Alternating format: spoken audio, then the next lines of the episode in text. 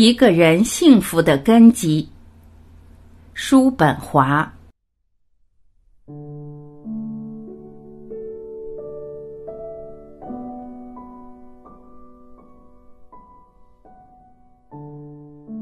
有许多人，我指的是那些无足轻重的人，仅仅生活于过去；而另一些人则又沉湎于未来，总是忧心忡忡、愁思满腹。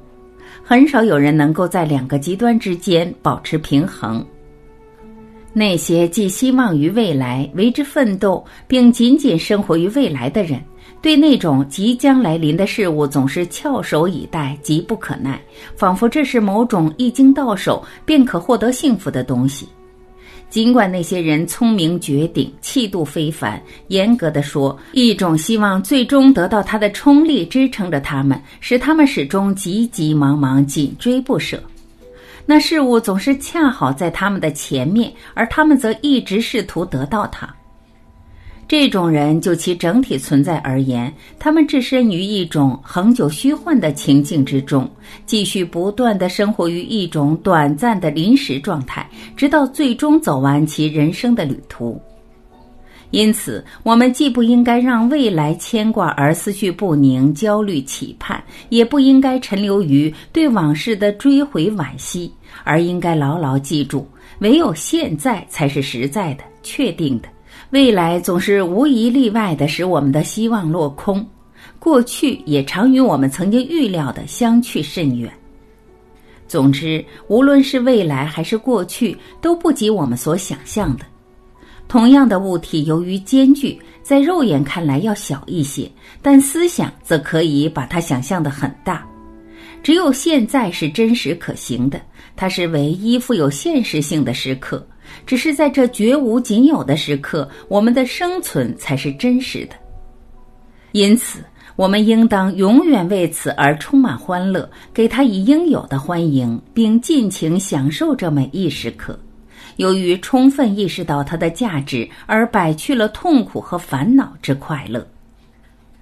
倘若我们对过去希望的落空愁眉不展，而对未来的前景焦躁不安，我们将无法做到这一点。拒斥当下的幸福时刻，或由于为陈年往事懊恼及对未来忧心忡忡而妨碍了眼前的幸福，均属愚蠢之至。当然，人一生中总有深谋远虑和抱憾终身的时候，但是往事一旦成为历史，为缓和我们的情绪，我们就应该想想，逝者如斯，而向他道声再见。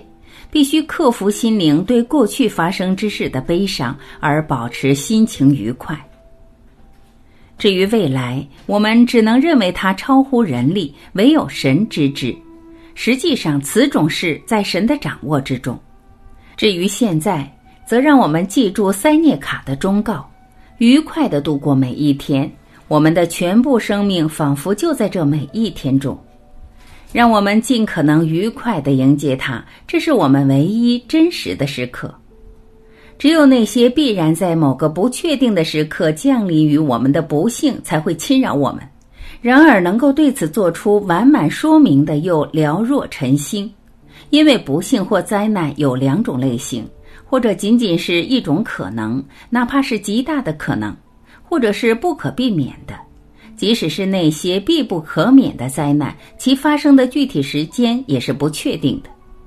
所以，如果我们并不因为对灾难，其中有的本身就是不确定的，有的将在某个时刻发生的恐惧而放弃生活中的全部乐趣，我们就应该或者把它们看作绝无可能发生的灾难，或者把它们看作不会很快发生的灾难。于是，一个人心灵的宁静越是不为恐惧所侵扰，就越有可能为欲望和期待所躁动。这便是歌德那首诗，它适合于一切人的真实含义。我已抛却一切。一个人唯有当他抛弃一切虚伪自负，并且求之于非文饰的赤裸裸的存在时，方可达到心灵的宁静。而这种心灵的宁静，正是人类幸福的根基。心灵的宁静，那是任何片刻享乐的本质。并且人生之乐稍纵即逝，需抓紧当下的分秒片刻。我们应当不断的记起，今日仅有一次，且一去不返。我们总以为明日会再来，但是接到而至的明日已是新的一日，并且它也是一去不复返。我们常常忘记每一天都是一个整体，因此也是生命中不可替代的一个部分，而是习惯于将生命看作恰似一束观念或名称。这些观念或名称是无法体验的。倘若如此，包容个体于自身之中的生命便遭到了破坏。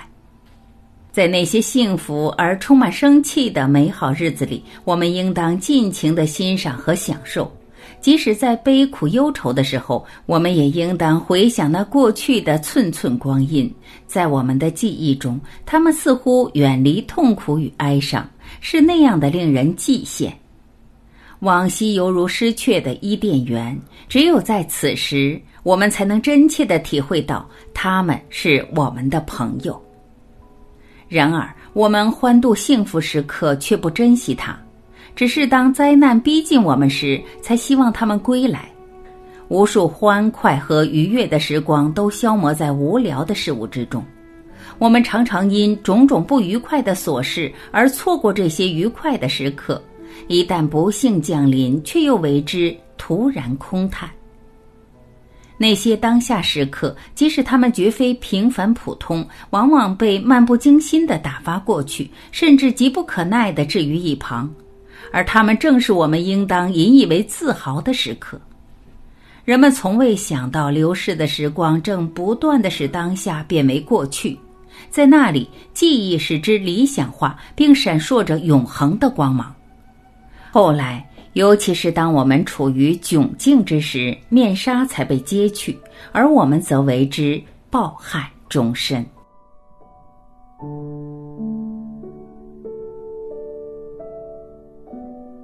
感谢聆听，我是晚琪，我们明天再会。